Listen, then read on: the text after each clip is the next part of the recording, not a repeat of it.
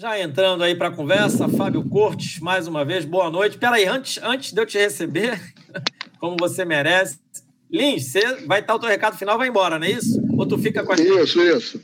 Não, isso. beleza, então. Então, assim, dá uma boa noite também para o Fábio, aí tu faz o teu arredondamento, depois o Fábio segue, o Maurício está para entrar e a gente toca. Fábio, bem-vindo. De novo, não queria que fosse nessas condições, mas vamos lá. Vamos tentar achar um jeito tá de falar dessa, dessa, brincadeira aí. Boa noite, meu amigo. Boa noite, gente. Boa noite, Edgar. Boa noite, Júnior. Vamos Boa lá. noite, amigo. Boa noite. É, é contigo. É comigo. Deixa eu fazer o meu arredondamento. Olha, é uma derrota doída, viu? O Fluminense não fez nenhuma, não teve nenhuma atuação brilhante, mas teve a atuação mais competitiva dos últimos tempos sob comando do Roger Machado. O Fluminense jogou, não se limitou a ver o Internacional jogar. É claro, time, esse time, quando muito, deve ter tido um treinamento nessa formação que foi a campo hoje. Então, não dá também para cobrar a perfeição. Agora, perdemos, levamos três gols de falha de posicionamento da defesa, que era o nosso grande ponto, ponto forte, a nossa dupla de zagueiro, e que infelizmente já no jogo de quarta-feira tinha deixado a desejar e hoje mais uma vez. É, erro de posicionamento, que tem que ser corrigido com urgência, né? E era um jogo que o Fluminense, na minha opinião, merecia melhor sorte, embora o Internacional tenha criado muitas oportunidades. Mas criou oportunidades em cima de erros nossos, principalmente erros de passe, né? Erros de passe do Fluminense que propiciaram a jogada que o Internacional mais gosta, que são os contra-ataques. Tem três homens velozes e habilidosos, Tyson, o Patrick, o Edenilson, e isso acabou sendo fundamental. A formação que o Roger mandou a campo hoje, ela se ouve bem, não, não, não teve, não pode se dizer que foi uma atuação ruim. É claro, precisa de, de se ter é, treinamento conjunto. É, o Paulo Henrique Ganso, que é o homem pensador, precisa buscar mais jogo, se movimentar mais, mas enfim, não foi, não teve uma atuação ruim também não. Enfim, o Fluminense acabou sendo penalizado hoje mais por conta desses erros coletivos da nossa, da nossa defesa. Então, vamos ver que time o nosso Roger Machado manda a campo na próxima quinta-feira. Jogo dificílimo, né? Jogo muito difícil para o Fluminense, mas o Fluminense vai viver isso aí, torcida tricolor. Serão decisões a cada três dias. Né? Nós teremos uma decisão na quinta, teremos outra decisão. Todo jogo de Campeonato Brasileiro agora vai ser decisivo e não tem jogo fácil. Você vamos jogar com o líder do campeonato na próxima rodada. Só isso, só o Atlético Mineiro e numa situação desesperadora. É um segundo semestre que se avizinha terrível para a torcida do Fluminense. Vamos torcer para que pelo menos a sorte nos sorria da próxima vez. Grande abraço a você, Edgar, nosso Mauro, nosso Fábio que está chegando, Maurício, a galera toda que esteve aí interagindo conosco durante essa transmissão. Grande abraço, bom final de domingo a todos, se é que é possível. Saúde. Boa noite. Boa noite, Júnior. Júnior. Obrigado aí por mais uma transmissão. Que tenhamos melhor sorte nas próximas, meu amigo. Bom final de é domingo. É isso aí. Valeu. Chegando o nosso querido Otton Rodrigues também. O Fábio já está aqui com, com a gente esperando só o Maurício, mas ele vai chegando enquanto a gente tenta bater esse papo aqui. Deixa eu só passar os comentários, deixar igual, depois a galera vai comentando e a gente vai colocando aqui. Aí a Larissa Gonzaga, Paulo Henrique Ganso não dá mais, Mercenário, Roger Medroso, técnico covarde, Deus salve o tricolor contra o Barcelona. Sentimento é bem esse, Larissa. Daqui a pouco a gente comenta se o Ganso é mercenário, se não é. Se for nessa linha, acho que todos os jogadores são, né, do momento atual. E ninguém trabalha de graça. Acho que nem relógio de pulso consegue trabalhar de graça. Fábio Cortes, boa noite, meu amigo. Mais uma derrota né, esperada. Não sei se você esperava algo diferente. Eu te confesso que eu, eu me pré-animei. Boa noite, também chegando o Maurício Gouveia, está aí com a gente. Boa noite a todos. Boa noite. É...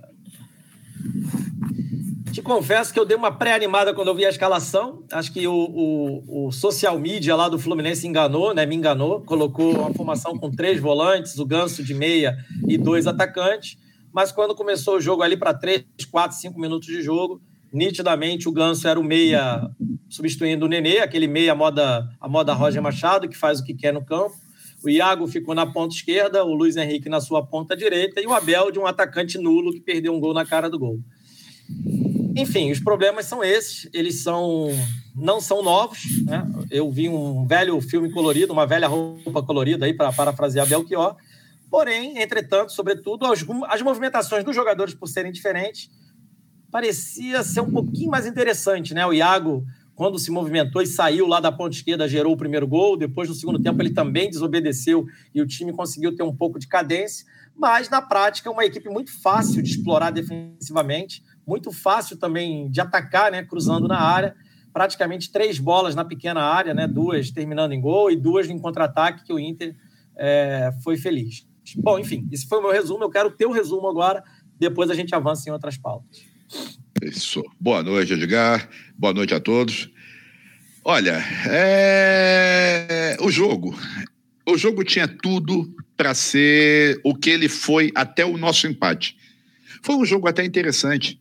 Ah, faltou entrosamento? Claro. Da mesma forma que eu, eu imagino que a maioria vai pensar, não deve ter havido mais do que um treinamento com essa formação. É, a gente, lógico, uma reclamação que a gente sempre faz: ninguém consegue acompanhar o time sem ter uma cobertura, sem ter informação, e os CTs viraram fortalezas para isolar os jogadores. Então, a gente nem especulava uma coisa dessas. E eu espero que esse insucesso de hoje ele não sirva para fazer com que haja a volta do esquemão padrão Roger Machado. Aquela coisa não propositiva. Bem ou mal, o Fluminense propôs. Eu vejo algumas falhas. É, bom, as falhas de funcionamento da defesa foram cruciais. A nossa defesa bateu cabeça mesmo. Porque você deixar o Martinelli que não tem impulsão e não tem altura, você deixar aquele rapaz da lateral esquerda que não tem impulsão, não tem altura, eles disputarem com os atacantes do Internacional, com a turma que sobe do Internacional. E o Internacional tem um padrão, o Internacional gosta de jogadores altos. Isso é uma coisa que vem pelo menos assim, eu vou puxar da memória, vem desde Rubens Minelli nos anos 70. Internacional sempre deu preferência para jogadores altos. E nós não, nós temos uma base que pouquíssimos. O Luiz Henrique é a exceção. O resto é tudo baixinho. Né? Então, não dá, não dá. Bom, o Nino, o Nino também, vamos lá. O Nino é uma coisa rara. Dois, a gente tem um, um elenco baixinho. Então, a gente não pode ficar numa defesa desguarnecida, como nós ficamos hoje, entregues a dois baixinhos que também não têm impulsão. Eu passo direto, antes de falar pelo meio de campo, eu vou direto para o ataque. Nós estamos jogando errado ainda no ataque. Apesar do rapaz da lateral esquerda ter acertado muitos cruzamentos hoje, ele acertou cruzamento para o meio da área, onde tinha um ou dois. O Abel Hernandes foi o homem de área hoje. Mas quem é que encostava no Abel Hernandes? Ninguém. O Fluminense continua jogando a bola na área para ver se o adversário erra. Nós precisamos jogar atrás do nosso acerto. Nós precisamos acertar as bolas. O Fluminense jogou melhor quando jogou a bola no chão, quando cruzou a meia altura, quando foi mais incisivo, quando o Iago fez aquela jogada espetacular num passe do André. Né? Então, esse é o Fluminense é um time leve. O Fluminense precisa desenvolver mais velocidade e mais precisão no, no, no passe. E aí eu venho para o meio de campo. O meio de campo, para mim, a, a escalação vou, mesmo com Ganso, que não adianta, eu, eu particularmente, me desculpem os defensores do Ganso, ele não entregou o que ele prometia. Não foi nem ele, talvez, que tenha prometido, mas a presença de um Paulo Henrique Ganso, com a, o prestígio que ele tem, o prestígio de ter saído daquele Santos que revelou Neymar, ele, ele prometia muito. Ele não entregou. Ele continua não entregando. O Ganso, ele, ele tem um jogo de toque de primeira. Só que nem sempre o toque de primeira vai encontrar um jogador nosso livre, vai encontrar um jogador nosso em evolução, porque a ideia é simplesmente se livrar da bola. Lamento, mas é, o Fluminense precisa de muito mais do que isso. Mas, de qualquer forma, eu, eu acho que tinha um, um, um quase acerto na montagem desse meio de campo. Estava quase perto do losango que eu acho que tinha que funcionar. E algumas situações estranhas, quando o, o Iago se mandou para a ponta esquerda. Não, o ataque eram dois só, dois em linha, e o pessoal do Losango subindo. Né? É assim, basicamente é, é, a impressão que eu tive do jogo, e eu já reforço de cara o meu temor. Que ele, o Roger, aproveite, ó, não deu certo, viu? Eu vou voltar do jeito que eu sempre fiz. Quinta-feira. Continuo torcendo por quinta-feira, tá? É, é um jogo de 1 a 0. Mas hoje foi uma ducha de água gelada e ainda com pedras de gelo. É, pois é, Fábio. Antes de passar aí para o Otton, Otton, boa noite, seja bem-vindo ao nosso pós. Como eu sempre gosto de dizer, tentar achar uma racionalidade a essa loucura que Mário, Angione, agora Roger, mas foi outrora Odair, Garcia e Uran estão enfiando o Fluminense e a sua torcida, né? É, eu queria que você fizesse o teu resumo do jogo e também vou te botar, vou sempre botar uma granada no bolso de cada um. Fizesse o teu resumo do jogo, mas também falasse sobre um caso curioso, uma live com Caio Paulista como novo ídolo da torcida da garotada tricolor. É dose, né, meu amigo? Boa noite. Boa noite, boa noite a todos. É, o resumo do jogo. É, a defesa hoje falhou demais, falhou demais. É, o Samuel Xavier é, não pode, não pode deixar duas bolas cruzadas. Cru, não foi nem cruzamento aquilo. Aquilo foi passe, passe pela lateral. Se é um cruzamento, ainda você fala, bom, cruzou, vai. Mas ali foi passe, dois passes pela lateral em cima dele, ali não pode. E o Inter já fez isso no jogo passado contra o Clube do Remo, já fez isso. E hoje repetiu. Dois gols nós tomamos em cima do Xavier, é, do Samuel. É, o Lucas Claro hoje bateu cabeça demais.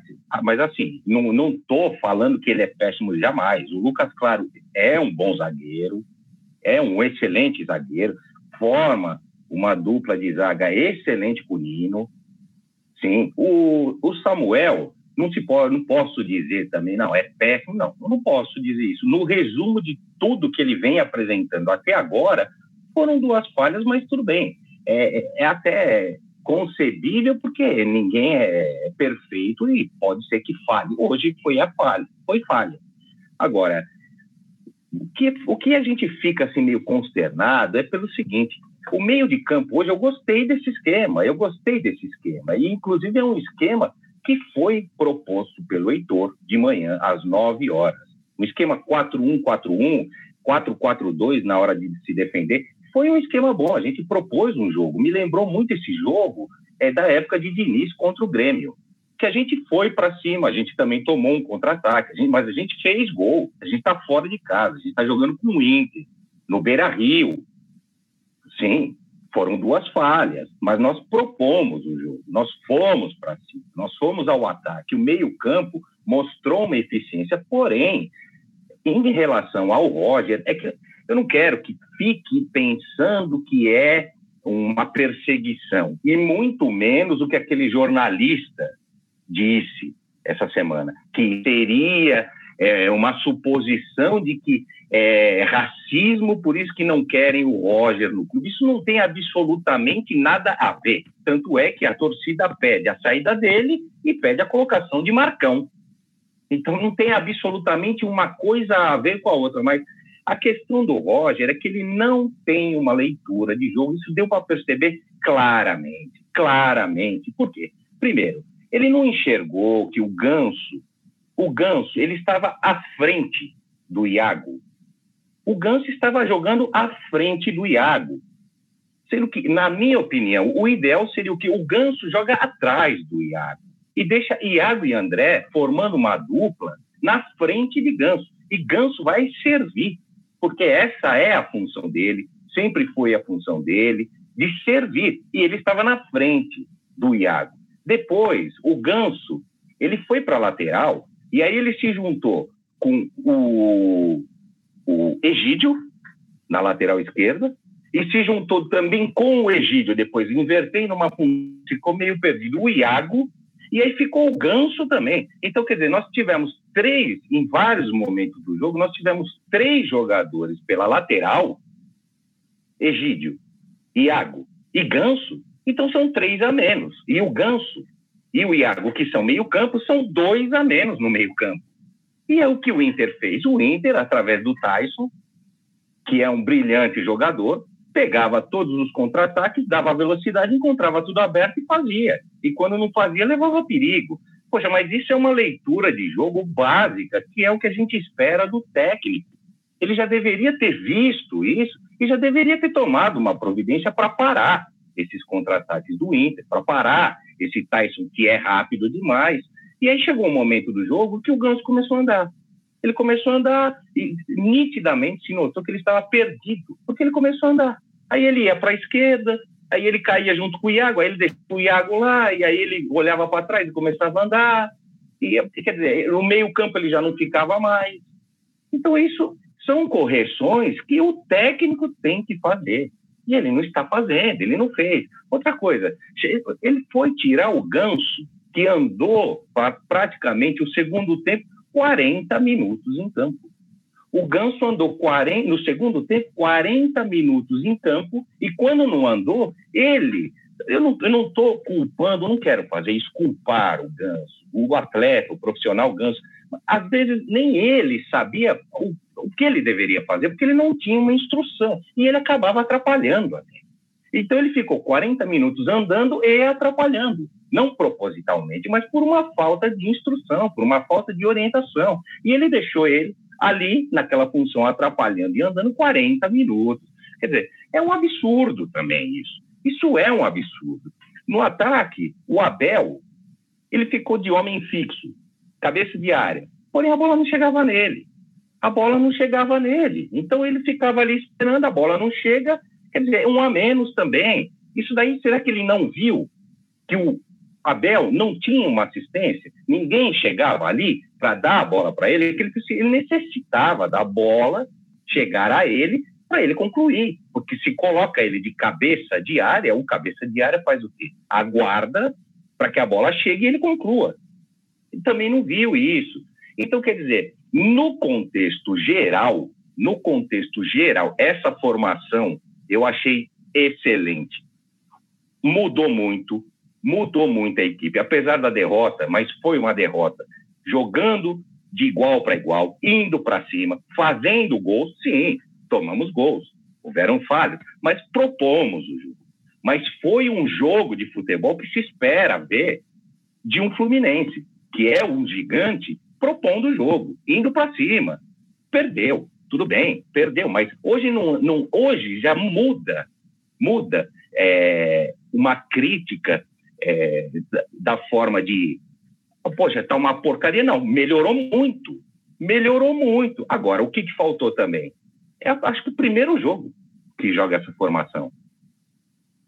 Deve haver correções. Agora, é, entrosamento, tudo bem, se espera isso. Agora, também se espera que o técnico veja os defeitos que a equipe está apresentando naquele momento e passados cinco minutos, passados seis minutos, ocorram modificações dentro de campo, tirando um jogador e colocando o outro, mas que faça modificações, não 40 minutos para começar a fazer modificações, porque aí também os que entram entram e ficam meio que perdidos na função que foi o que aconteceu. Não, você colocou dois atacantes e ele não tirou o ganso. Ele não tirou o ganso. Aí ele deixou o ganso e aí ele deixou o nenê, assim, meio que em desespero. Eu entendi. Eu entendi que foi meio num desespero do tipo, bom, vai para frente e vamos fazer gol. Só que aí o que acontece? Tomamos mais dois. Então, é, além do entrosamento, a equipe agora com essa formação, eu acredito que esteja melhor, porém, são de, que se espera de um técnico e que não teve. O contexto geral, eu acredito que tenha sido essa a minha análise. Beleza, eu vou passar para o Maurício já, Maurício, já com uma pergunta emendada. Eu, eu, eu só para a gente tentar comentar também junto o que o Otton falou. Eu só vou me permitir, Otto, não é discordar do, do teu raciocínio, eu acho que está tudo certo. O Ganso está muito tempo já no clube, mas eu não, não vou fazer uma avaliação profunda do Ganso num jogo que ele é titular, num, num elenco né, que, como você mesmo falou na sua fala, não deve nem ter treinado junto né, esse grupo para entrar em campo. Até porque os jornalistas estavam dando que a escalação seria Nenê e Casares até, on, até hoje de manhã, né? E aí, de surpresa, à tarde, que veio essa escalação bomba, digamos assim com três volantes, o Ganso. Mas depois eu vou passar o mapa de calor e na prática, na prática, né, não houve três volantes. Houve a mesma formação com Iago na ponta esquerda, Luiz Henrique na ponta direita e o Ganso nesse meia escovador de dente preguiçoso, né? Fica fazendo aí, mas aí o Nenê faz a mesma coisa, o Casares faz a mesma coisa, ou seja, então, né, só para a gente emendar. Agora sim, Maurício, teu resumo dessa partida, teus primeiras impressões, e é isso. Boa noite, rapaziada. Boa noite quem está nos assistindo aí, depois dessa, dessa dose aí de, de ter que aturar mais uma derrota e da forma que foi. Olha, eu, assim, na questão do Ganso, eu gostaria até de falar, eu, eu que, que, que, que não sou um defensor do Ganso, pelo contrário, eu já meio que perdi a paciência com ele, mas hoje eu achei que ele fez um bom jogo. Assim, assim, querendo contrapor aí a análise de alguns colegas. Eu acho que ele, ele, é um jogador que eu acho que, como outros no Fluminense, ele tem prazos de validade na partida. Eu acho que em algum momento ele tem que ser sacado do time, e não é com 40 minutos, como o Otton bem observou. Né, do segundo tempo. Eu acho que o Ganso, aliás, o Ganso vinha fazendo para mim um ótimo início de segundo tempo no, no, no Fluminense. É, o Fluminense fez um muito bom o início de segundo tempo. É, é, é, acho que teve chance até de, de, de sair, na, de ficar na frente do marcador, mas realmente o gol do, do o segundo gol do Inter desmantelou o Fluminense completamente. E dali para frente o Fluminense degringolou e o Ganso foi junto. E eu acho que aí que está um pouco. Vou na análise do Otton. Acho que o Ganso se perdeu completamente depois que o Fluminense tomou o segundo gol. Porque até ali ele vinha fazendo um início de segundo tempo muito bom e fez um bom, não vou dizer muito bom, mas um bom primeiro tempo. Acho que ele, ele movimentou bem. É, eu acho que a formação, em termos de formação tática, eu acho que a gente tem que insistir em alguma coisa por aí. Eu acho que, que o time se comportou no campo melhor do que a gente tem visto nos últimos jogos. Ele ocupa mais os espaços, mas eu também acho, como o Edgar falou, que, que você ter um jogador como o Iago para fazer função de, de sabe de, de meio atacante pela esquerda, isso não faz nenhum sentido. Né? Não faz nenhum sentido, porque primeiro que ele tem ele não tem esse cacoete, ele não vai cumprir bem essa função. Ele vai ter, a gente tem que fechar o meio de campo, porque foi onde o Inter deitou e rolou. E, e aí, pegando também carona no que o, o Otton falou, o, o Roger, de fato, não lê jogo a jogo. Isso aí, é, enfim. Sabe, o jogo todo do Inter foi nas costas do, do, Samuel Xavier, que não vem, não vem fazendo boas partidas. Né? A gente, até a torcida do Fluminense, tem até pedido a volta do Calegari, porque o Samuel realmente ele é um, é um lateral que não apoia, né? e defensivamente ele dá muita dá muita chance para o adversário criar nas costas dele. E o Roger, sabendo dessa dificuldade, ele poderia ter pensado uma forma, aí estava com, tava, afinal de contas, com três volantes no, no, no, time, mas poderia ter, ter feito uma cobertura um pouco maior em cima do, do jogo do Samuel, do Samuel Xavier. E ali, três dos quatro gols do Inter saíram em jogadas em cima do, do Samuel Xavier. Então, acho que tem um problema grave de leitura de jogo, sim, como o Otton falou o Roger não sabe fazer isso. Mas o que eu vejo de ponto positivo é que eu acho que o Fluminense teria que realmente pensar e insistir um pouco mais nesse, nesse esquema, que eu acho que é o que pode trazer algum alento para a gente aí, enquanto o Roger estiver, porque, enfim, é, se é que ele pode variar alguma coisa desse time, é tentar pensar um pouco melhor essa, esse, esse esquema com, com, esses, com esse meio de campo mais povoado e um meia com um pouco mais de liberdade que hoje foi o Ganso, pode ser o, o, o, Casares amanhã, só acho que o Nenê não vai cumprir essa função porque não é característica dele. O Nenê sempre vai cair por uma ponta, ele não vai cumprir aquela função de, de ser um articulador, não é a do Nenê. Mas com o Casares e o Ganso, isso, isso pode acontecer. Mas, enfim, eu acho que perdemos até mais por falhas individuais, uma falha de. Primeiro, uma falha tática do Roger de não, não, não não cobriu o Samuel Xavier e as falhas individuais dos gols que a gente tomou. Três gols na pequena área, sem marcação. Martinelli falou, falhou bizonhamente no segundo gol. O Wellington não acompanhou o Edenilson no terceiro gol. O, o Egídio não acompanhou o Edenilson no primeiro gol. Então, quer dizer, a gente tem falhas técnicas, sabe, dos jogadores no, eh, durante a partida que são mortais para a gente. Então, isso aí é uma coisa que aí é, é, a gente não sabe o que, que vai fazer. É, um jogador como Egídio, a gente não, não tem muito como esperar. O Martinelli, dois jogos seguidos falhando, é uma coisa preocupante. Tem que ver o que está acontecendo, porque a gente sabe que o, Martinelli joga muita bola. E é isso. Vamos seguir aí, vamos falando mais. É, é duro. É, é, um duro resumo, né, que dá para a gente fazer. Sobra uma missão muito dura para a gente aqui, mas estamos lá, estamos vendo vários panoramas aqui. É, eu queria só compartilhar com vocês uma coisa, né? Eu não acredito que o Roger vai fazer tudo isso que a gente está diversificando, né? Eu acho que a gente está diversificando o debate. Também aposto na formação com três homens de meia com, mais solidez, mas não o posicionamento que a gente viu, né? Porque na prática não teve posicionamento diferente. Né? Os dois gols de cruzamento, estava revendo agora enquanto você estava falando, é, nem são idênticos o posicionamento da defesa. Num, o Martinelli entra no meio dos zagueiros, que é o primeiro, e não dá combate também, ninguém dá combate, na verdade. E no segundo, sequer tem a figura do volante, até porque já tinha substituído todo mundo já era o pacotão da alegria, né, lá do Roger. Então, assim, é, fica nítido que não há treinamento básico de posicionamento da, da defesa. É muito mais o arranjo dos jogadores, o que eles fazem. Claro, eu estou exagerando, é óbvio que eles treinam alguma coisa, mas não, assim, digo, especificado, né? Não há treino de recorte. Isso, para mim, está cada dia mais claro. E quando eu vejo o Iago ser jogado lá para a ponta esquerda, e, e, quando ele consegue fazer o gol, e, e, os momentos que ele jogou bem foi quando ele sai da ponta esquerda e vai tentar buscar o jogo no meio, fica nítido que o posicionamento dele é no meio, né? Ou seja, não pode ser lá na ponta esquerda.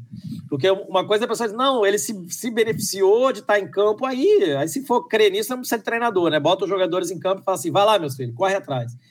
É, eu vou ler os comentários, aí um ou outro que eu chamo a atenção, eu vou é, intervir e falar, e aí eu já faço a segunda rodada, tá, gente? Hoje, hoje tá bombando aqui, já não podia ser diferente, né? Era nítido que ia bombar. Os comentários aqui, deixa eu só pegar onde estava. Vou começar com esse, da Cecília Fora Roja.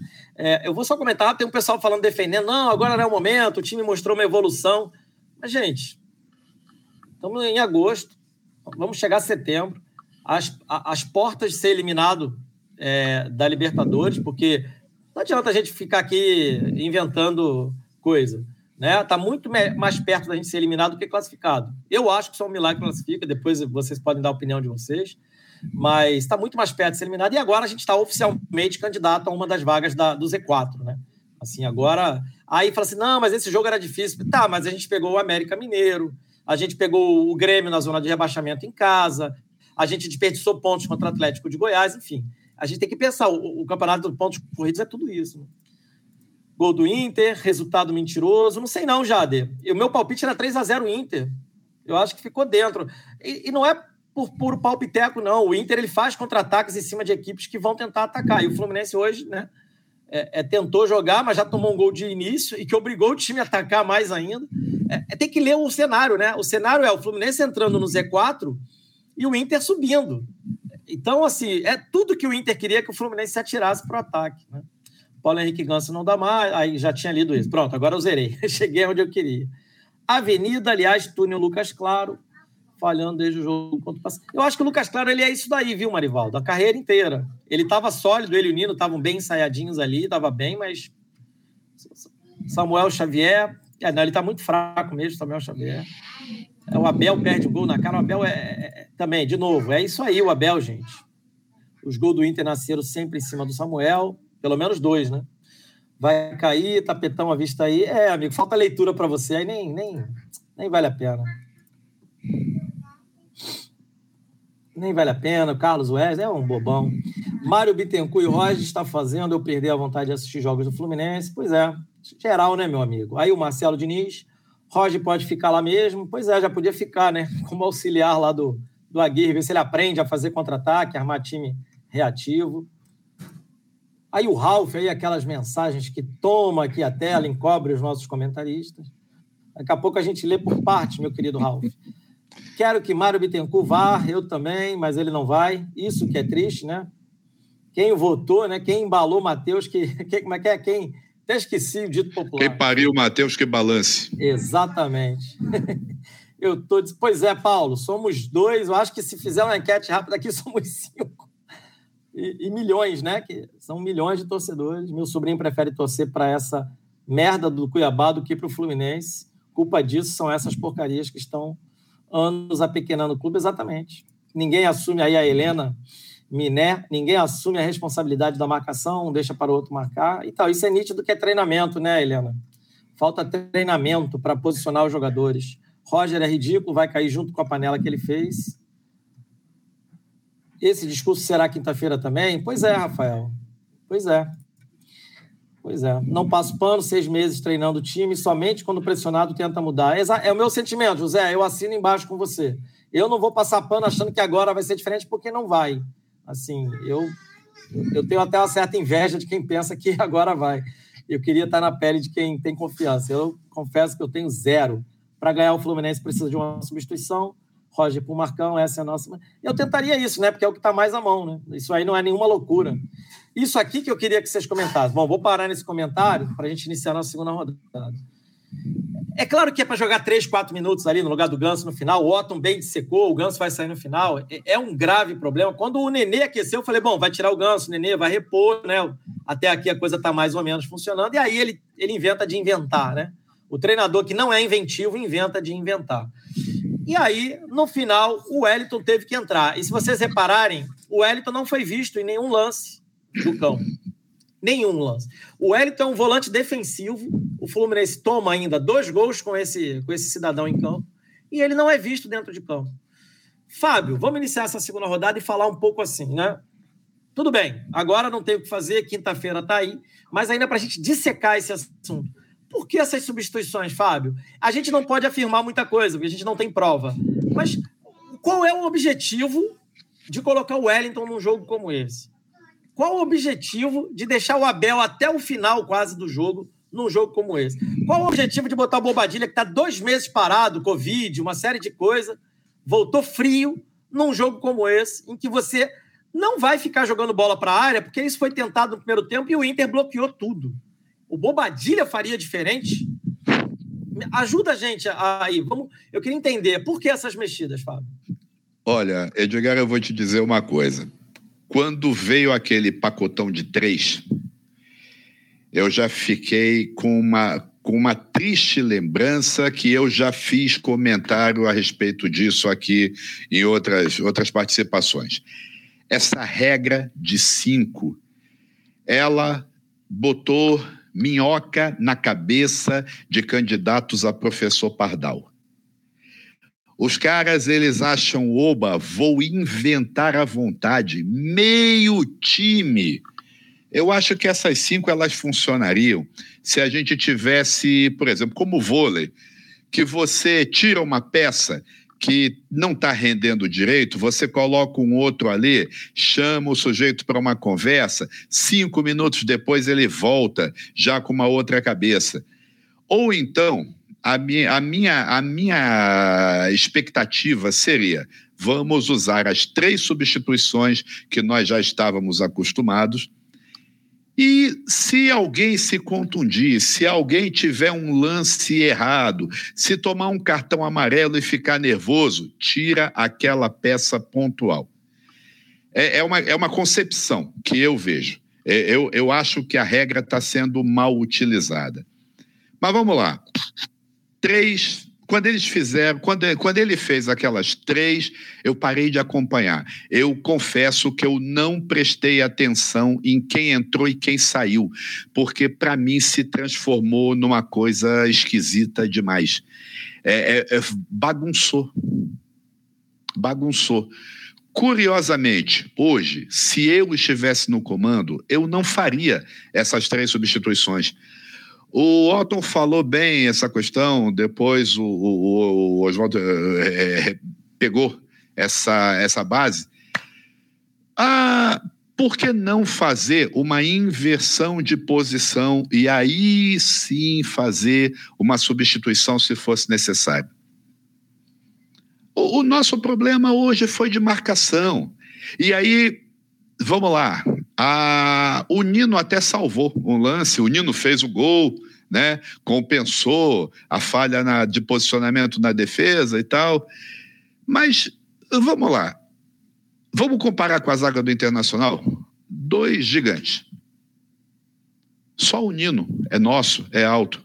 Nós não temos ninguém no banco que seja um zagueiro alto. O nosso meio-campo é franzino, Gente, é, é, é tá, foi mal montado também. E aí você pega a, a, oportunidade de fazer, por que, que não montar de novo um esquema de verdade com um quadrado de meio de campo, um quadrado não, um losango de meio de campo, para poder municiar melhor os atacantes que estavam ali. Eu hoje não tiraria Luiz Henrique pela segunda vez. Eu falei isso no jogo passado. Eu não tiraria Luiz Henrique Luiz Henrique estava jogando certo. Eu colocaria Luiz Henrique na esquerda. Mudava o posicionamento dele e tirava o Abel um pouco da área para levar os zagueiros do Internacional um pouco para fora da área. Botar o Abel plantado ali para ficar fazendo chuveirinho, um atacante contra cinco zagueiros do Internacional. Não dava. E aí vem esse pacotão que não. Que é a segunda partida seguida que eu estou fazendo pós-jogo, em que eu estou falando que esse pacote de substituições desandou o Fluminense de vez. O Fluminense desandou.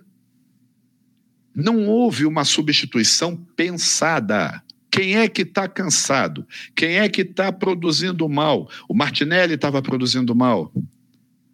Pô, vou tirar o Martinelli. Quem é que eu coloco? O Wellington não. Cara, é, não dá mais. Não, não dá. É, a, a frase do, do Zé Roberto é isso. É, é, é esse sujeito, é, ele veio da onde? Em algum lugar ele fez alguma coisa, ele foi considerado um excelente jogador, um bom jogador que seja, que ele contribuiu com o time que ele estava para fazer alguma coisa importante. O que que esse cara fez? Quem é o Wellington? Quem é o Wellington na fila do pão? Como é que pode colocar isso? E aí vão aquelas substituições de sempre. O Nenê entrar no lugar do Ganso seria o trivial variado simples sempre. A gente espera isso. Curiosamente, a gente também espera que quando o Nenê seja o titular, o Ganso entre no lugar dele. Nem sempre está acontecendo. O Casares, o Casares também a gente pensa que ele vai engrenar e não vai. Quem são os outros? Gente, o que, que foi aquele, aquele espetáculo?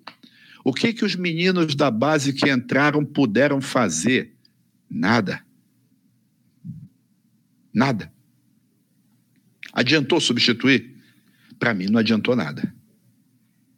Eu, eu, eu, eu veria, sinceramente, eu não estava conseguindo enxergar ali, além do Martinelli que realmente hoje fez uma partida extremamente abaixo do que ele é capaz de fazer. Eu, eu ainda acho que ele está num momento de estresse mental, porque o rapaz ele tem que jogar no campo inteiro, ele tem que ajudar. Agora nós vimos que ele tem que ajudar zagueiro. Coitado, ele não tem, ele não tem porte para ser zagueiro. Então, o Martinelli estava cansado, era uma peça que estava cansada. Eu colocaria alguém no lugar dele. Um, trocava esse posicionamento do Ganso com o Iago mudava o posicionamento do, do Luiz Henrique. Ou então eu colocava, a, a, aliás, além, na, nessa substituição do Martinelli, eu colocaria alguém que cobrisse mais o setor direito, que o Samuel Xavier, todo mundo foi lá em cima. Gente, de repente você coloca três que não, não servem, que não conseguem. O que estão querendo? Eu, eu, olha, eu confesso, eu não, de, quando vi aquela turma toda, eu não consegui identificar quem entrou, quem saiu. É, é, essa, essa é o pulo. o meu comentário é, é, esse: é mais o desespero do que eu faria do que realmente para o que cada um produziu em campo, o que eu eu, eu, eu me perdi. Eu me perdi com aquela turma toda entrando de uma vez e sem sentido. É isso. Beleza, eu vou até passar aqui. Ó. Entrou John Kennedy no Martinelli, Matheus Martins no Luiz Henrique, Nenê no Iago. Ou seja, ele desmonta o, o, o pouco de, de, de, vislumbre, né, de ter o meio-campo mais povoado e coloca Matheus Martins, que é um garoto, uma circunstância de estresse, John Kennedy, que está voltando aí de lesão, COVID, Também. uma série de coisas, e bota o Nenê, que a gente já sabe que não vai para lugar nenhum. No fim, ele bota o Wellington no lugar do Ganso, faltando aí sete minutos para acabar o jogo, e o Bobadilha no lugar do Abel Hernandes. Aí é dose para Leão, né? Sim. Não, você viu que o Bobadilha salvou uma bola do, da, do ataque do Inter. Sim. Ele estava na área. Ou seja, Bobadilha entrou para jogar de zagueiro. Zagueiro. Tudo bem. É. O Fred faz isso. O Fred, de vez em quando, ele está lá na defesa. Afinal, o Fred é alto também, tem aquela coisa. E tem impulsão. Mas, gente, é, é, precisava fazer isso. Olha, sabe o que que tá? Eu não me lembro agora quem era o professor Pardal na ocasião, porque a gente teve uns professores pardais aí, principalmente nos anos 90, início do século presente. Era aquele sujeito que o, o centroavante se machucou num lance. O sujeito, ele tirava o zagueiro, para colocar um meio de campo, para poder deslocar o volante, para poder ir para frente no lugar de um terceiro que ele substituía, para chegar na frente e aí deslocar o meio de campo para jogar no ataque. O cara mexia em cinco posições para substituir o centroavante. Gente, lamento. O único professor Pardal que deu certo é o, da, é o do Gibi. Tá? Os outros não.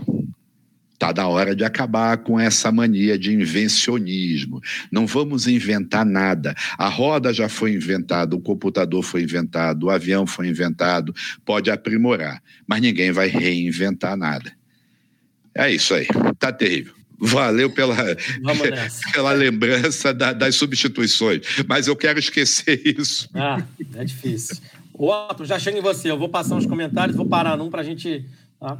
E aí, no final, a gente faz a outra, um time aparentemente diferente, mas com o mesmo jeito de pensar e jogar. Foi mais do mesmo, exatamente. É o que eu, é o que eu acho, Sérgio. Não vi, eu não vi nada de diferente, nada. É, Quinta-feira veremos o mesmo filme, ou talvez um filme pior, tá? Não queria desanimar ninguém, não. Ah, o Barcelona poupou o elenco inteiro hoje, jogaram hoje pelo Campeonato Equatoriano, time inteiro reserva. Eles puderam empurrar o Equatoriano com a barriga porque eles estão bem no Equatoriano. Então eles empurram. É isso. É isso que a gente fala aqui do Fluminense, né?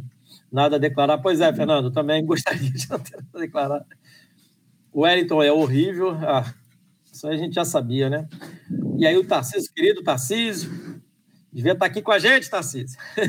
o time está nitidamente sem treinar. Rod não treina movimentação, não treina exatamente. Tá? Não treina fundamento, posicionamento, tempo de bola, não tem triangulação, não tem jogada, não tem nada, exatamente. exatamente. O Fluminense em campo é um nada, um deserto, né? Acho que eu travei aqui, mas já voltei. Quinta-feira não vou perder meu tempo assistindo esse time do Roger. Tarcísio, nem fundamento, nem finalização. Aí complementando o raciocínio, né? A já tá pesado, tá muito, Mitch. Tá difícil. A gente quer tentar se animar. Você viu, você estava no pré, o Aloysio me chamou para dar meu palpiteco com a escalação. Eu me motivei ali, me permiti motivar, porque eu imaginei, pô, vamos entrar com três volantes e o Ganso coordenado à frente desses volantes e dois atacantes. Eu falei, puxa, agora vai. Não foi. Luiz Silva, imagina Messi, Cristiano, Neymar sendo treinado. Nossa, já teriam chutado balde faz tempo. Esses caras têm tamanho para derrubar treinador, né? Eles derrubam o treinador na Europa. Imagina aqui com o Roy. Uma coisa, vou parar aqui, Otton, para a gente explorar isso. Tá faltando alguma coisa nesse elenco do Fluminense, né? Fred, que é o, ele deveria ser o dono desse time. Vou parar nele, porque os outros nem vale comentar. O Nenê, para mim, não é ninguém ainda no Fluminense, com todo respeito. Né?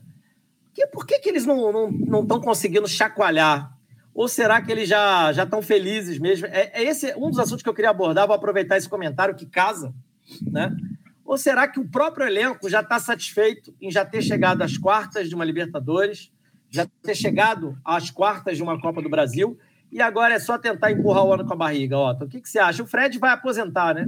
É, quiçá, terminando a temporada, ele vai adiantar, ele tem contrato até o meio do ano que vem, mas meu palpite é que, a depender do que acontece nesse ano, ele né, já vai dizer que já fez o trabalho dele. É, não está faltando alguma coisa? O elenco se movimentar junto com a torcida? Porque o discurso que a gente vê é o elenco se movimentar junto com essa diretoria, essa mediocridade que está pairada nas Laranjeiras, né? O que, que você acha, Otto? O elenco, ele está ele está estranho, o ambiente está estranho. Por que está estranho? Veja, as coisas começam a acontecer, quero eu acreditar que não seja por coincidência, justamente quando vem a cobrança. Então vamos lá. Retornando lá atrás, o Egídio não sabia cruzar. Não cruzava e não acertava uma. O que, que aconteceu? Houve um protesto pacífico que fique frisado isso, por sinal, no CT, aonde a torcida deixou bem claro para ele, inclusive esticou uma faixa, não sabe cruzar, fica difícil, né, meu filho? Bom, a partir daí o Egídio começou a cruzar. Hoje ele cruzou. E cruzou não ruim, cruzou que bem. Então, quer dizer, houve o protesto, o Egídio começou a cruzar.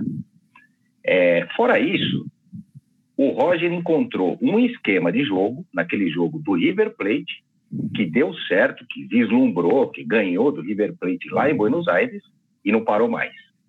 E não parou mais. E usou esse esquema até hoje. O que aconteceu? Começaram a vir as cobranças. Só tem um esquema, e só tem um esquema, e só tem um esquema, e só tem um esquema. Hoje, ele mudou o esquema. Então, é isso que eu noto, que está estranho, mas ao mesmo tempo que isso está estranho, isso é perigoso. Por quê? Porque mostra que nós não temos técnico.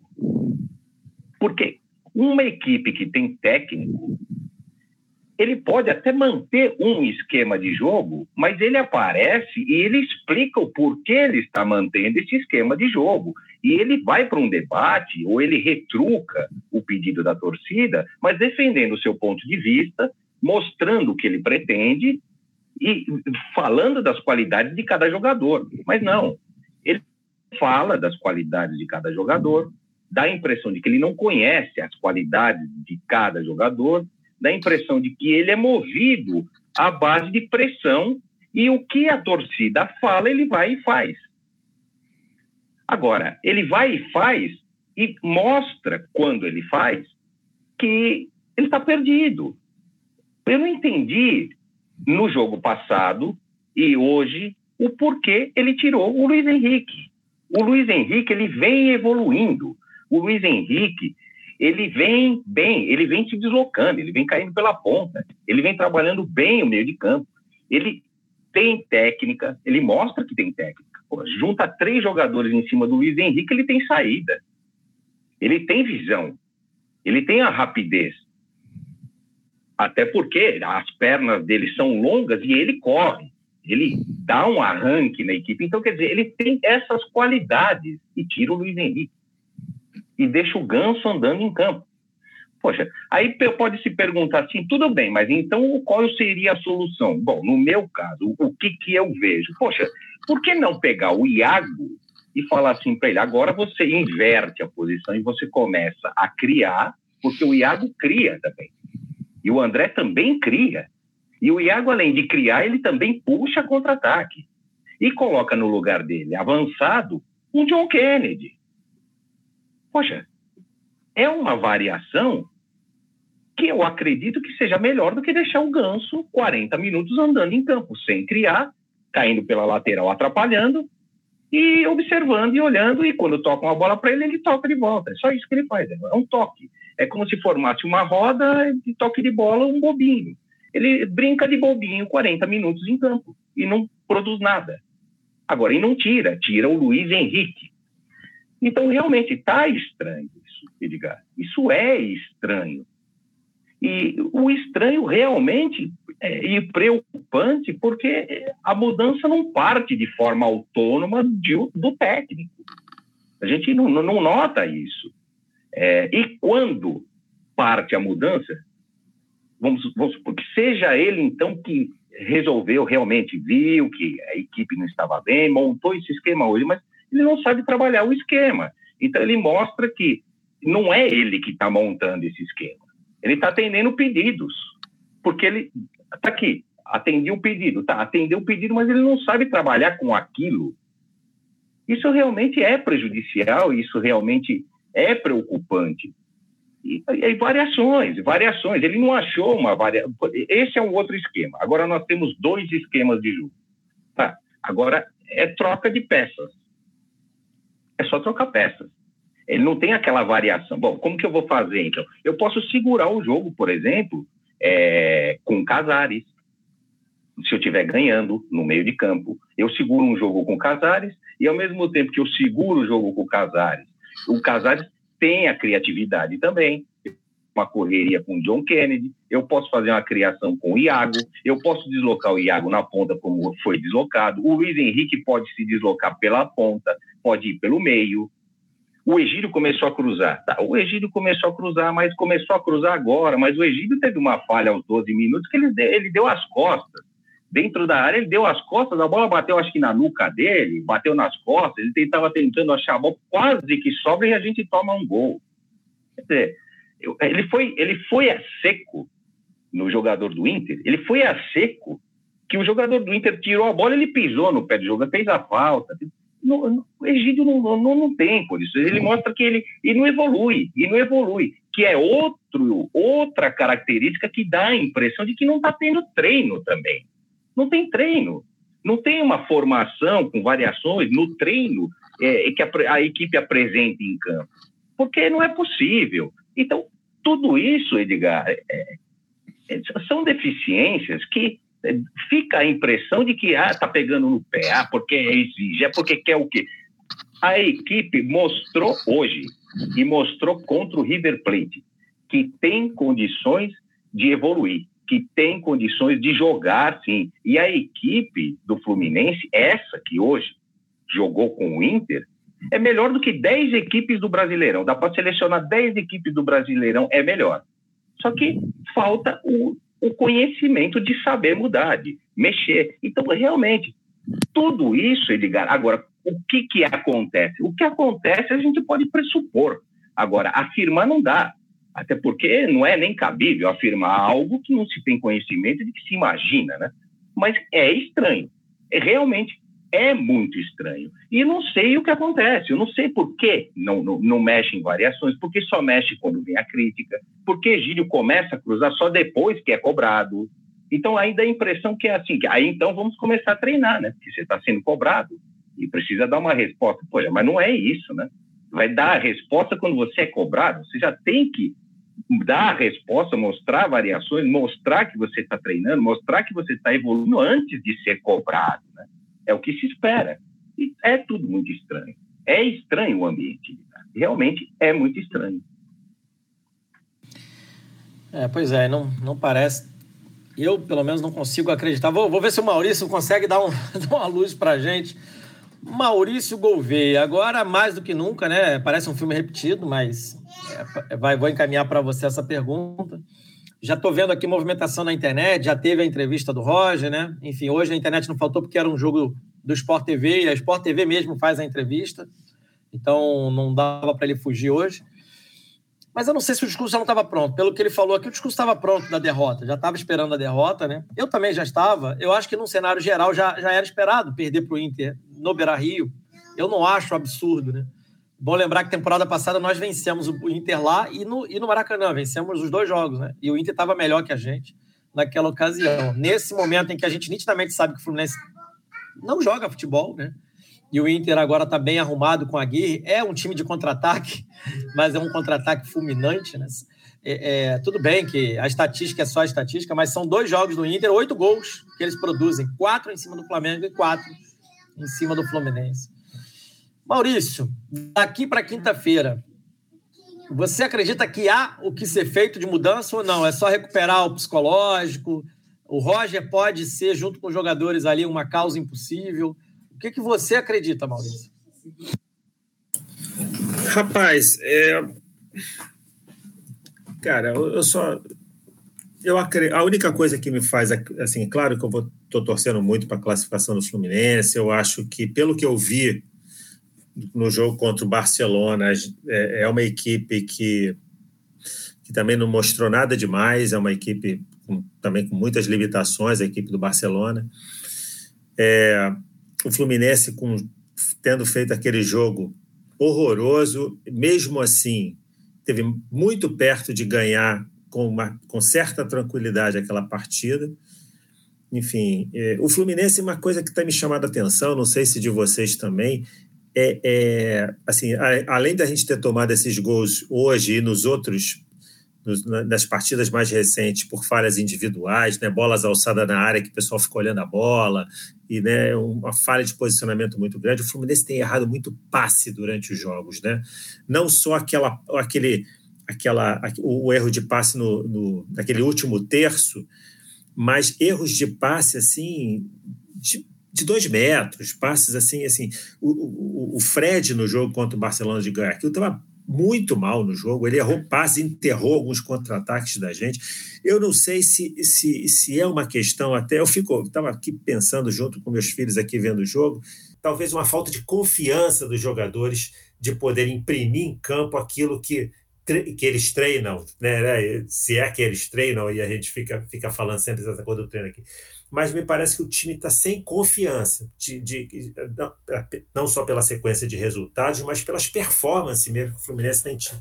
Então, vejo um time sim, sem confiança. Isso é preocupante, Edgar. Então, se a gente fala assim, como é que a gente, um time que me, me parece sem confiança, como é que ele vai lá para Guayaquil, para essa partida, para tentar fazer esse resultado em que a gente tem que vencer o jogo? Então, é, é, é, enfim, mas é claro, o Fluminense ele, ele pontualmente fez alguns bons jogos no ano, um deles contra o River, aí que seja o River pós-Covid ou não seja, mas enfim, era um jogo em que a gente tinha obrigação de ganhar. É, e, enfim, é, é, o que, é o que é onde eu me sustento. Né, para o Fluminense, realmente, os jogadores se, se encherem de um brio para poder realmente arrancar essa vitória lá. Mas agora, pelo que a gente tem visto, assim, tem, eu, sinto um, um, time sem acreditar que pode ganhar. Isso, isso tem me preocupado. Não é, não é falta de vontade, não. Eu não vejo o Fluminense com, é, sem vontade nas partidas. Eu não vejo jogadores sem vontade. Eu vejo jogadores sem confiança. Entendeu? E, e claro, erros individuais terríveis. É, é, vocês estavam falando do Wellington agora mesmo. Poxa, o Wellington tinha acabado de entrar ele permitir não acompanhar o Edenilson naquele terceiro gol, e ele era o cara que estava vindo com o Edenilson, e ele para. Então, quer dizer, são coisas assim que, que são inaceitáveis, entendeu? Assim, inaceitáveis. Um jogador que acabou de entrar, que estava descansado, permitir que uma, uma coisa daquela aconteça. Então, quer dizer, isso, isso é realmente aquele, aquele desânimo que, que abate em toda a equipe, aqueles jogadores que estão realmente se desdobrando. E isso pode ser a explicação, né? não sei se foi o, quem, quem de vocês comentou sobre a queda de rendimento do Martinelli. O Martinelli fez duas partidas bem ruins, né? o jogo passado com Barcelona e essa de hoje, né? dois gols que caíram na conta dele direto. Né? E pode ser isso, pode ser ele mesmo está perdendo uma certa confiança, ele que vinha sendo os grandes nomes da, do, do, nosso time. Então eu acho que está tendo assim, o Fred é outro, né, que vem jogando mal e ele é um jogador que, que é a nossa grande referência.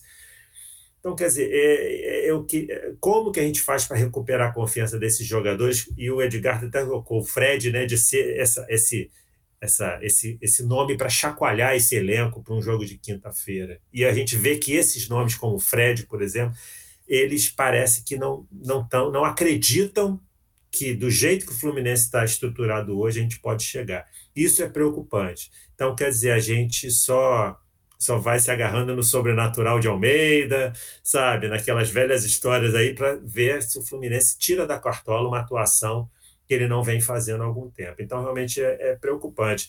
É, e com tudo isso, com tudo isso, eu acho que o Fluminense ainda hoje fez um jogo que poderia ter tido um pouquinho melhor de sorte. O quarto gol, claro, é o gol, é o gol do desespero, todo mundo já estava lá na frente, mas o terceiro gol é, foi assim. Não, não, é, não, é, não, não precisaríamos ter tomado aquele terceiro gol daquela forma. Mas, enfim, voltando à sua pergunta, Edgar, é, não vejo assim. Tô, tô, tô bastante preocupado com o jogo de quinta-feira, porque eu não vejo o time reagindo, assim, com, com a, em termos de confiança mesmo, de poder chegar lá, mas é, vamos torcer para esses três dias até a viagem a gente possa reverter. É, haja, como você disse, gravatinha João de Deus e os deuses do futebol, né? Para ajudar o Fluminense. Mas Vamos lá, vamos lá. Vamos, vamos seguir aqui. Eu vou ler mais alguns comentários dos amigos e a gente faz uma, uma terceira roda aí para a gente conversar um pouco sobre o, o que vai faltar para o Fluminense. Sobra nada para o Fluminense, né? Não sobra muita coisa, não. Roger é um lixo, tá aí o Rogério. Deixa eu pegar o nome dele aqui. Rogério Arcas. E aí o Tarcísio Tortuliano tem de mudar tudo, fora Roger, fora Egídio, fora Mineiro, o Wellington, Kaique, Bobadilha, Samuel, Donato, Abel, eu queria só um, rapidinho, né? Nonato foi contratado, não pode jogar Libertadores, não podia enfrentar o Inter. Então, só para todo mundo entender assim, o, o, o, contrato dele não permite. Olha o planejamento maravilhoso, né? Maravigold do Fluminense. O John Arias foi, contra, é, quer dizer, foi contratado, não joga contra o Barcelona, quer dizer que se o Fluminense for eliminado, não joga mais Libertadores, porque não vai ter Libertadores para jogar, vai vir para o Brasil para jogar a fuga do rebaixamento e a Copa do Brasil. Veja, olha o planejamento maravilhoso. Aliás, não é só eles, não.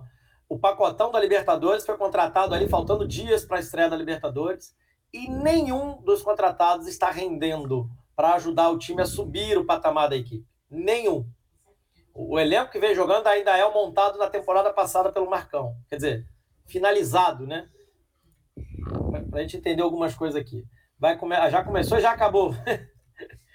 Pro lixo mesmo, exatamente. André não pode ficar fora desse time. É, hoje ficou mais, mais do que evidente, né? Se dá para a gente salvar alguma coisa hoje, é o André, né? O André, partidaço, né? Cecília Santos, aí o Wagner respondendo, né? Infelizmente não deu, o Fluminense caiu. Aí a brincadeira sadia, tá tudo certo. Chumbo trocado não dói, hein? O Wagner. Jader, Davi Braz, é alto, pois é, mas é um jogador péssimo. Ele erra Sim. quase sempre. Então a gente tem que discutir também essa coisa altura e qualidade também, que você não respeita nem mulher. Aí eu, Davi Bra, eu mandando um recado pro Wagner. Eu cansei do Fluminense do Roger. Pois é, eu também. Muito tempo. Eu cansei, quando anunciaram a contratação dele, eu fiquei cansado no dia. Porque eu venho acompanhando o trabalho desse cidadão e é um péssimo treinador. O Reginaldo é enorme, mas nunca teve. É, o Reginaldo é um caso curioso, né? Talvez faltou a é. ele aceitar ser Duran. Se ele fosse Duran, já estava no time. Como Ou ele é isso. empresário, não é ligado ao grupo Duran, fica difícil para ele e para outros, né?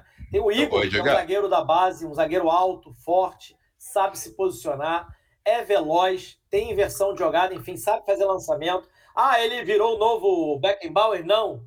Mas como ele sabe fazer essas coisas, ele já poderia deixar no banco aí meia dúzia que estão no elenco titular hoje. Fala, Fábio.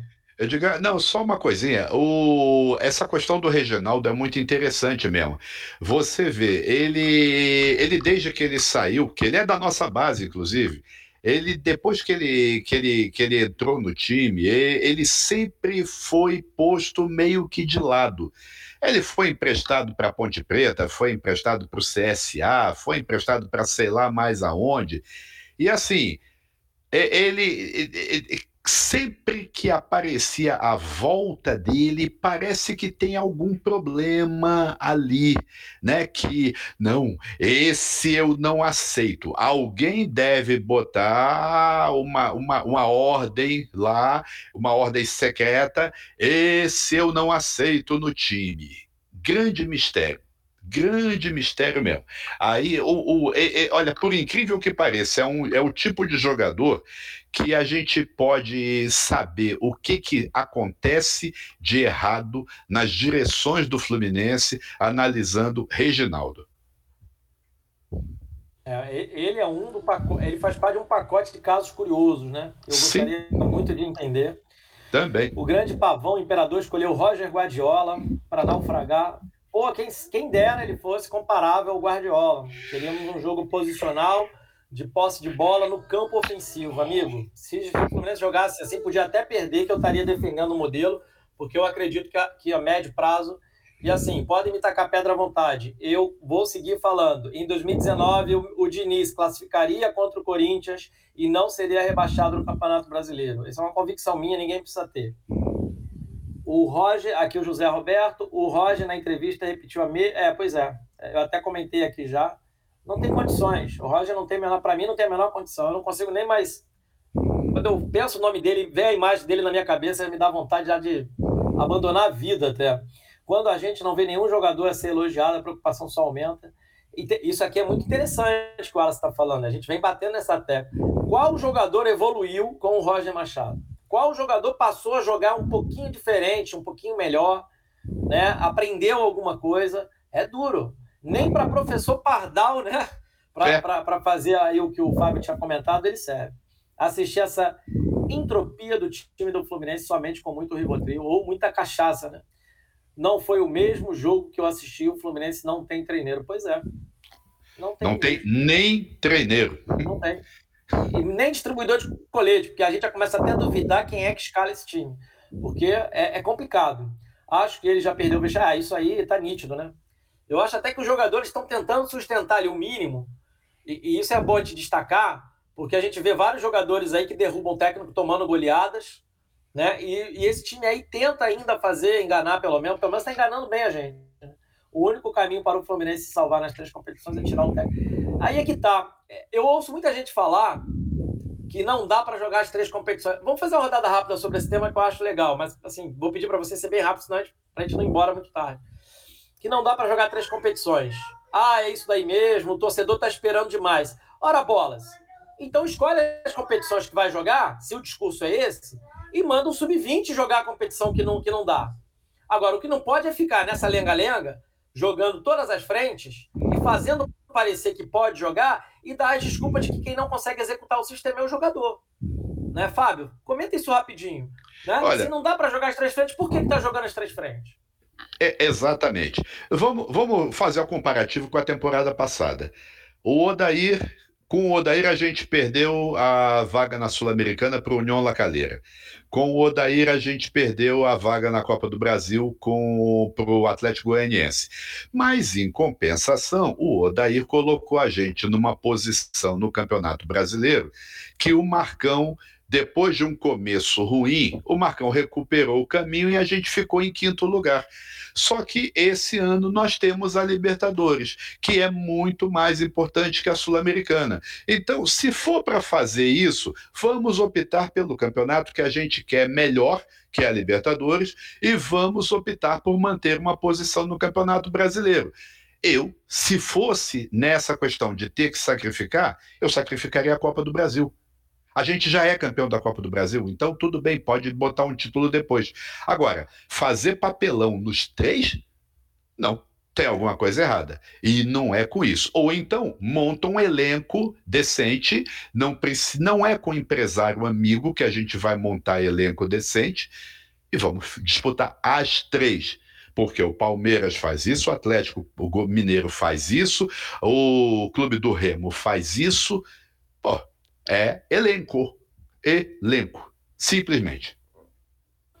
É, pois é. Otton, e aí, o que te parece? Você até pegar o gancho que o Fábio falou, o Atlético Mineiro botou o jogador reserva em só dois jogos da Libertadores contra as equipes mais fracas, né? Em todos os outros, Copa do Brasil, Libertadores e Brasileiro, é time titular. Não tem essa conversa. E aí também, assim, ah, eles têm elenco, têm mais dinheiro, mas são o Hulk está jogando aí um jogo atrás do outro, empilhado. Teve uma lesão, voltou, jogou três jogos em sequência. E aí, Otton, dá ou não dá para encarar três frentes? Ou então, o que, que dá para fazer? Na minha opinião, dá. Na minha opinião, dá. Mas o principal ingrediente foi mencionado, que é o que falta: gestão administrar, saber administrar. Veja, nós temos a melhor base do Brasil. A melhor base do Brasil. Melhor do que a base do São Paulo, de Cotia. Na minha opinião, Xerém é melhor. Só não é melhor na mídia, porque a mídia dá mais valor à base de São Paulo de Cotia, mas a de Xerém é melhor. Não, nós temos o sub-20, uma equipe com reservas. Nós temos o aspirante, uma equipe inteira de garotada com reserva. E não é ruim, Estou falando de duas equipes com garotos de reservas que não são ruins, que estão sendo todos vendidos para o exterior. Será que sai algum de lá ruim? Pô, então vamos lá. O Guardiola pediu um e foi vendido. Nunca jogou. É ruim a nossa base? O Guardiola não entende nada de futebol para pedir um jogador da base do Fluminense e ser vendido para o Manchester City. É ruim a nossa base? Bom, tirando o sub-20, o aspirante, nós temos duas equipes profissionais. Duas equipes profissionais. E com os reservas. Se houver planejamento, mas isso tem que começar antes mesmo de começarem os campeonatos. Né? De que forma? Você monta três equipes e você mescla com a garotada. Ao mesmo tempo que você monta três equipes, uma Libertadores, a outra vai jogar Copa do Brasil e o Brasileirão dá para jogar perfeitamente e dá para ir mesclando esse time. Mesclando de que forma? Colocando a garotada. Substitui, coloca o John Kennedy aqui, pega um outro garoto da base do sub-20 e coloca ali, testa um de 18, testa um de 17 e vai colocando, é lógico, com a presença dos mais experientes, com a presença de Nenê num time, para jogar, por exemplo, uma Copa do Brasil, o Fred para jogar a Libertadores, o Ganso numa equipe para jogar o brasileiro junto com aquela molecada, para ir orientando a molecada, para ir posicionando eles, para ir dando a eles o aspecto corpo, comportamental dentro de campo e a garotada pegando experiência. Na metade do ano, se houvesse esse planejamento, hoje eu acredito que a gente poderia de repente se surpreender e dizer: poxa, montamos uma equipe para jogar o brasileiro que está voando está melhor do que a da Libertadores. Então vamos colocar eles para jogar da Libertadores. Ou então você começa a enxergar e começam a surgir características de um que está de repente jogando brasileiro. Você fala não, esse daqui traz para cá e vai mesclando e vai mesclando. Nós temos elenco para montar três equipes com reserva. Agora não há planejamento e fica nisso. Eu pergunto uma coisa para o torcedor e para todos: qual é a nossa equipe titular hoje? Não tem. Não tem. Hoje, por exemplo, foi uma equipe completamente diferente do que joga a Libertadores. A Libertadores é, só mudam as peças. Mas não o Bobadilha, por exemplo, ele joga em, em qual equipe? Ele serve para quê? Até agora, não sei. O Wellington, mesma coisa. Luca, a mesma coisa. O John Kennedy. O John Kennedy parece que assim, é, é, é tampar buraco 10 minutos. Então não tem uma equipe titular, não tem uma equipe reserva, não tem uma equipe para jogar uma competição libertária, é esta equipe. A Copa do Brasil é esta equipe. O brasileiro é esta equipe. Não, é um salve. Se quem puder, é um catado, é um catado, e aí se monta na hora, dá a impressão que é isso, um dia antes, e aí está aí o resultado. Pois é, Maurício, e aí? O que, que, que você acha sobre esse tema? Dá para jogar, não dá para jogar? Tinha que ter elencos diferentes? Cara, para mim, time grande tem que jogar tudo que entra, cara. Não tem essa não, sabe? Não, não tem essa. O Fluminense tem, sabe, é, se classificou para Libertadores, tem que jogar a Libertadores para, claro, para ganhar e dentro da. Se, se não é o melhor time, vai em algum momento ser, ser batido. Mas agora tem que jogar para ganhar todas as competições, como tem que jogar para ganhar o Carioca. Não tem que nem abandonar Carioca, tem que entrar para jogar o brasileiro para fazer, para buscar uma, sabe, uma, uma, um título que não, que não vem desde 2012. Tem que entrar na Copa do Brasil, que é o caminho mais curto sempre para Libertadores, e, e, e invariavelmente são competições que, que por uma, um mata-mata ou outro, na maioria dos jogos são, são jogos que a gente vai, vai sempre vai ter uma certa vantagem, até pela, por essas, essas mesmas preocupações que os outros clubes têm também, de ah, estou disputando isso aqui, vou poupar tal jogador. A gente tem que entrar para ganhar. Então, eu, eu acho que, de novo, o Fluminense com sabe, é, é, se reforçou para esse ano. Claro que a gente pode ter várias é, contestar várias contratações, jogadores que talvez não tenham rendido, mas o elenco é melhor que o do ano passado e dava para o Fluminense, dá tranquilamente para o Fluminense, se bem treinado, se realmente com, com um comandante que, que aproveite o potencial desse time, podia fazer esse time jogar e disputar todas as competições. Eu acho que, Edgar, tem essa não. O Fluminense tem que pensar grande sempre. É, pois é. é, é é, é, o que eu acho. Eu não queria cair nessa conversa, né, da, de falarem que, ah, não tem. Bom, amigo, tem. Tanto tem que mesmo os elencos mais caros e sofisticados estão jogando, né? E são três ou quatro, não vai passar disso. Ah, e aí alguém pode falar, ah, o, um exemplo, né, do Flamengo no jogo de volta contra o ABC, eles ganharam de 6 a 0 em casa, o ABC. Aí no jogo da volta se deram ao luxo. Até o treinador se poupou. Mandaram o treinador é. sub-20. Quer dizer, é, é dá para jogar, gente. Então, esse papo furado aí também de passar os números do jogo para a gente arredondar, fazer um, uma final aqui, uma sessão de descarrego final aqui também para a gente não. Acabou, né? Senão a gente já vai chegar aqui no. Vamos tentar fechar no domingo ainda. E só, só um comentário aqui que me chamou a atenção, que eu já tinha até deixado na tela do tirei, ó. O Roger disse na entrevista que foi uma formação diferente, especificamente para o jogo do Inter. É óbvio que não. Isso aí ele jogou para a galera. E mais, né? Vários jogadores que entraram hoje, tudo bem, ele podia ter entrado com o Ganso, com, quer dizer, com o Nenê, com o Casares e tal, no lugar do Ganso, mas vamos lembrar aqui, ele não tinha o Biel lesionado, que o sistema dele e ele estouraram a musculatura do rapaz, o Caio, né, que vão tentar forçar de voltar sem fazer a adequação correta da musculatura na quinta, eu espero estar errado, mas a, a perceber como está o ambiente do time, duvido que não vão tentar forçar e botar todo mundo em campo. O Bobadilha voltou aí sem condições nenhuma para hoje, para aquecer as turbinas para quinta-feira. E o Luca estava suspenso desse jogo por terceiro cartão amarelo. Muita gente pode ter estranhado. Pô, o Luca entra sempre, o que, que aconteceu com ele? O Fábio não pôde pedir ele hoje. Nem pediria. hoje é, não. E, e, pois é. Então é, é, é me engana que eu gosto. Vocês querem. Eu vou pedir a última rodada, né, pra gente zerar. Pode começar, Fábio. O porvir do Fluminense, como é que a gente encara os nossos desafios daqui para frente? Olha, é... eu queria só fazer uma, uma lembrancinha é... A... É religiosa. Vamos lá. Hoje foi dia da padroeira do Fluminense, Nossa Senhora da Glória, né? E nem Nossa Senhora da Glória deu jeito. Hoje de manhã eu estava conversando com alguns amigos e, e, com, com um grupo que eu faço parte, eu coloquei uma outra observação. Além de Nossa Senhora da Glória, nós temos que pedir a Nossa Senhora do Perpétuo Socorro socorro, porque a gente está precisando. Cara, eu hoje. Ah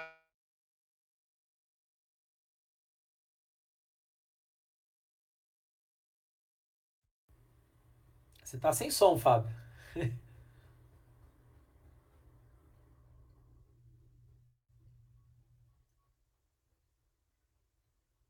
tá sem som.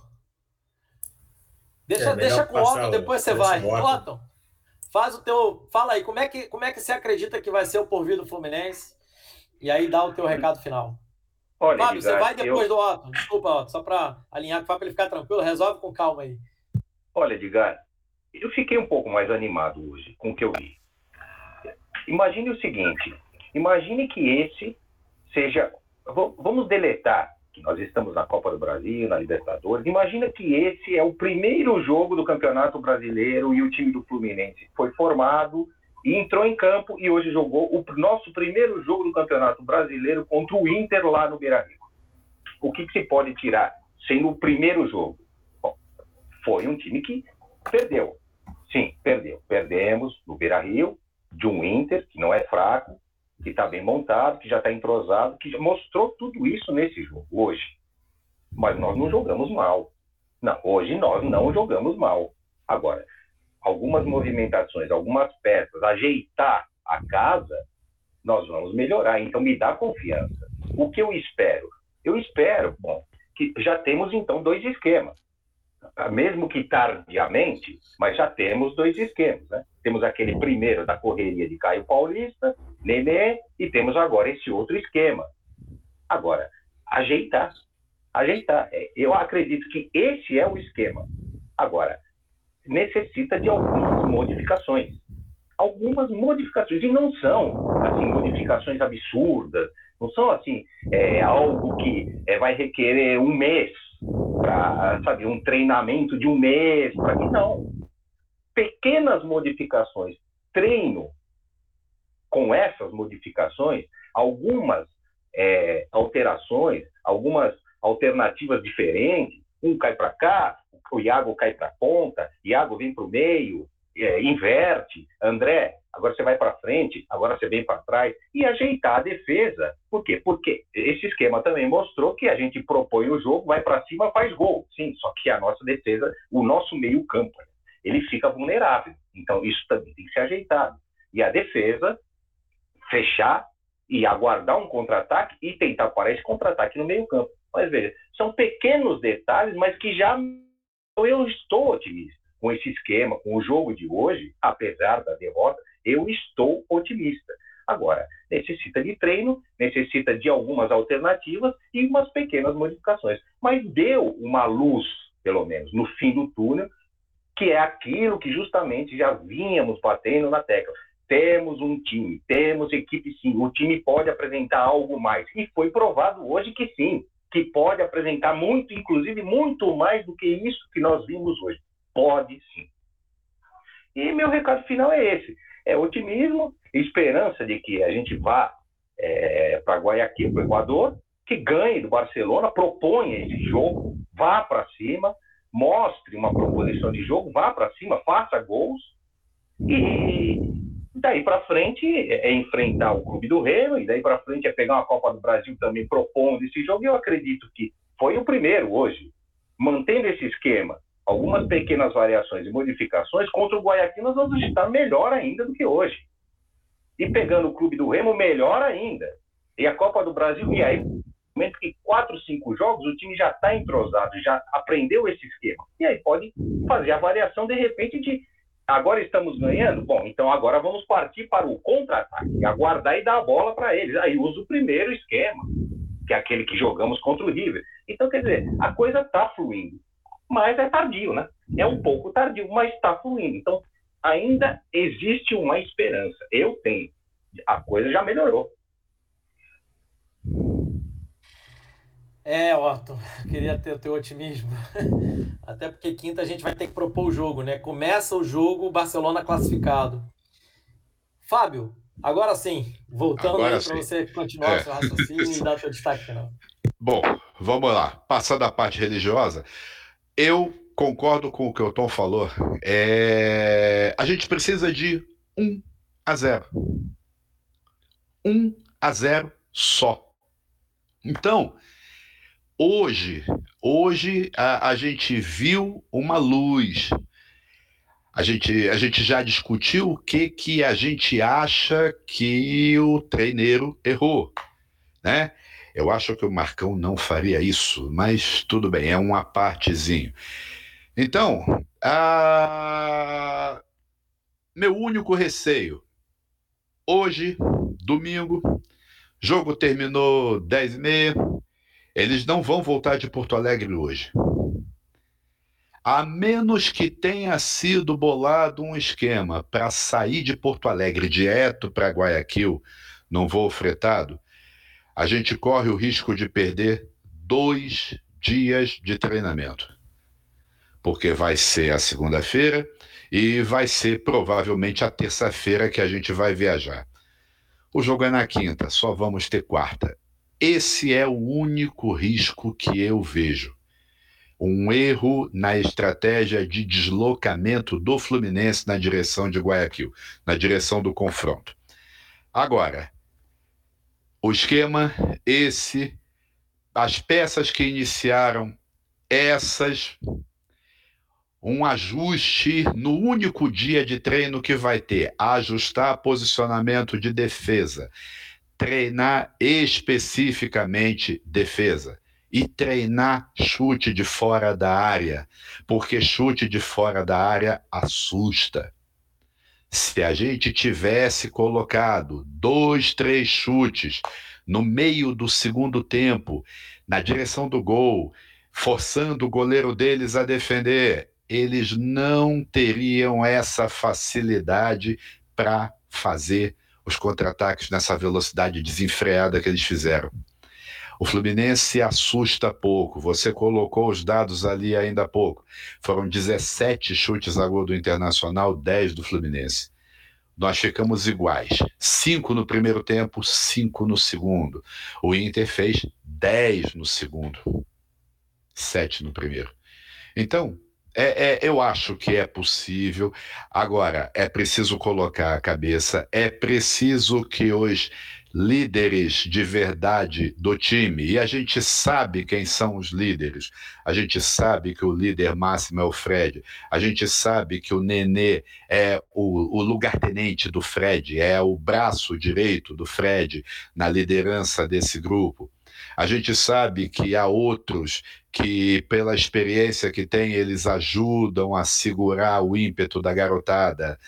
Agora, não, o que nós não podemos é tentar consertar essas coisas. E aí, de novo, esquecer essa estupidez de fazer uma volta precoce do, do, do, do Biel. Esquecer a estupidez de fazer uma volta precoce do, do, do Caio.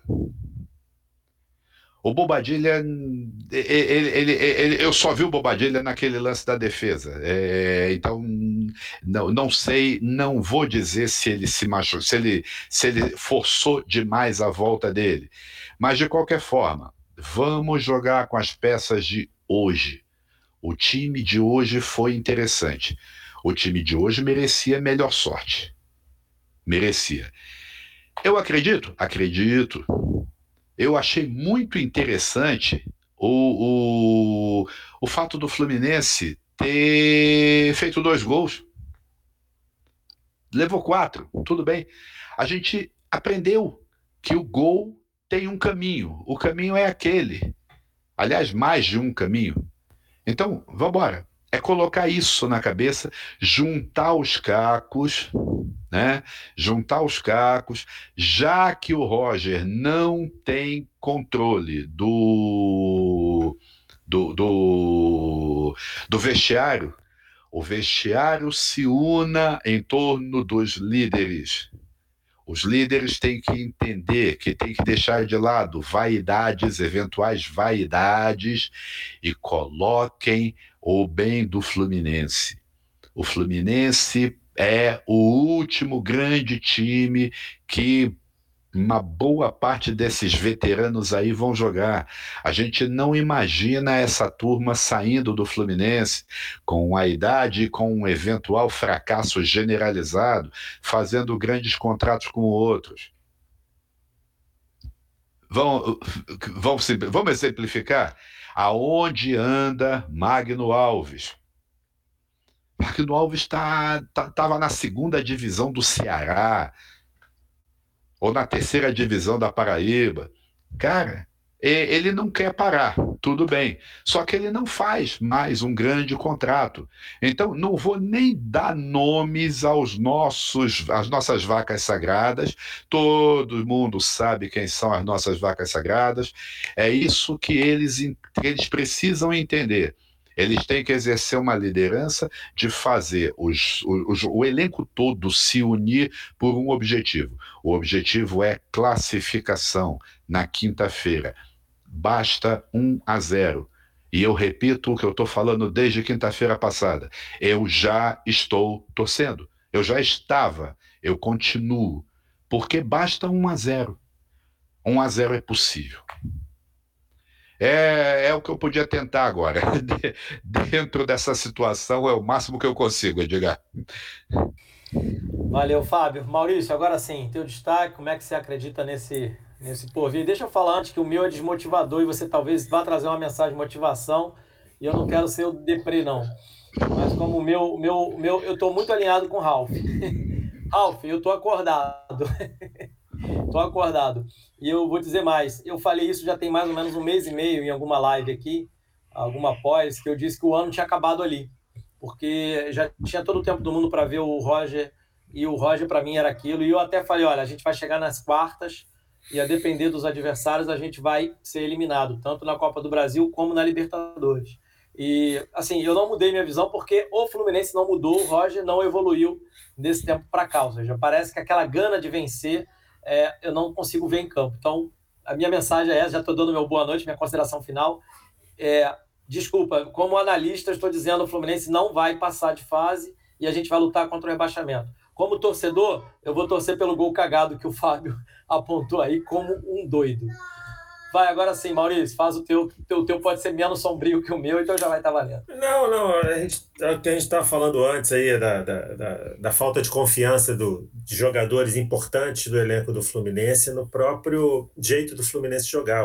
Enfim, quatro derrotas seguidas no brasileiro, aquela classificação pífia contra o Criciúma, que, né, que, que, que vive um momento péssimo enfim, é, é, é desmotivador, inclusive para os jogadores mais importantes que nós temos. Então, se a gente não readquire essa confiança, fica muito complicado mesmo, Edgar. Eu acho muito difícil. E essa confiança virá se o Roger sair. Não tem jeito.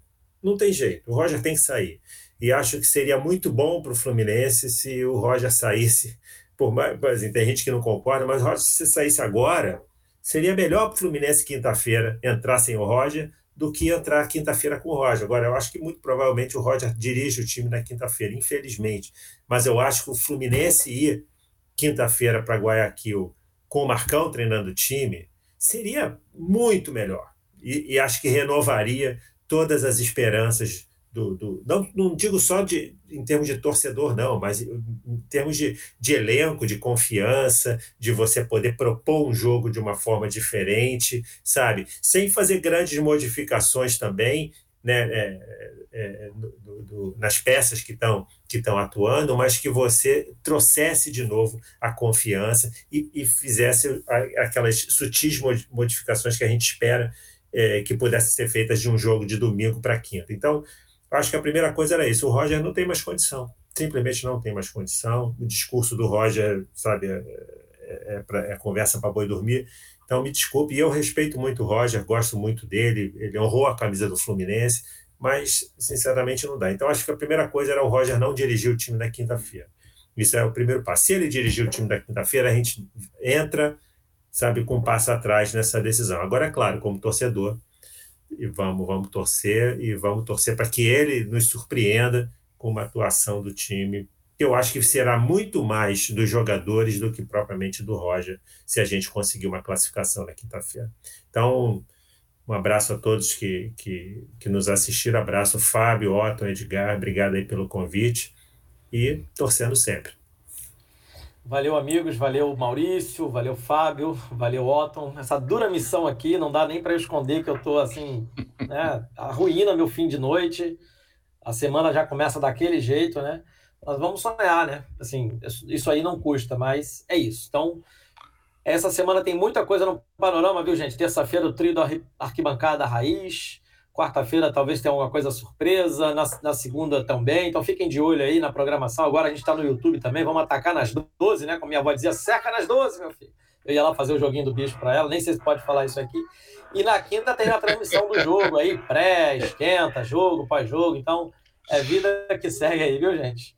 Então, grande abraço, saudações e até mais. Um abraço a todos. Abraço.